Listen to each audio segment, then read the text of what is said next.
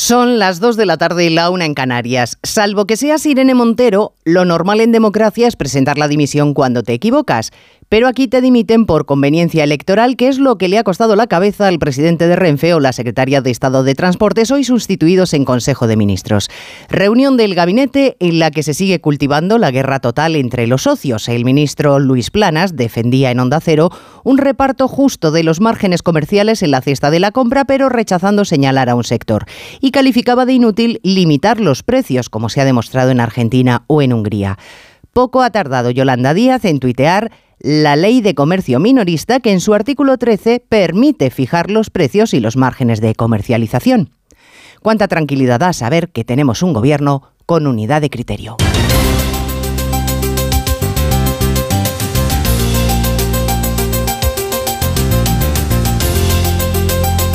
En Onda Cero, Noticias Mediodía, con Elena Gijón.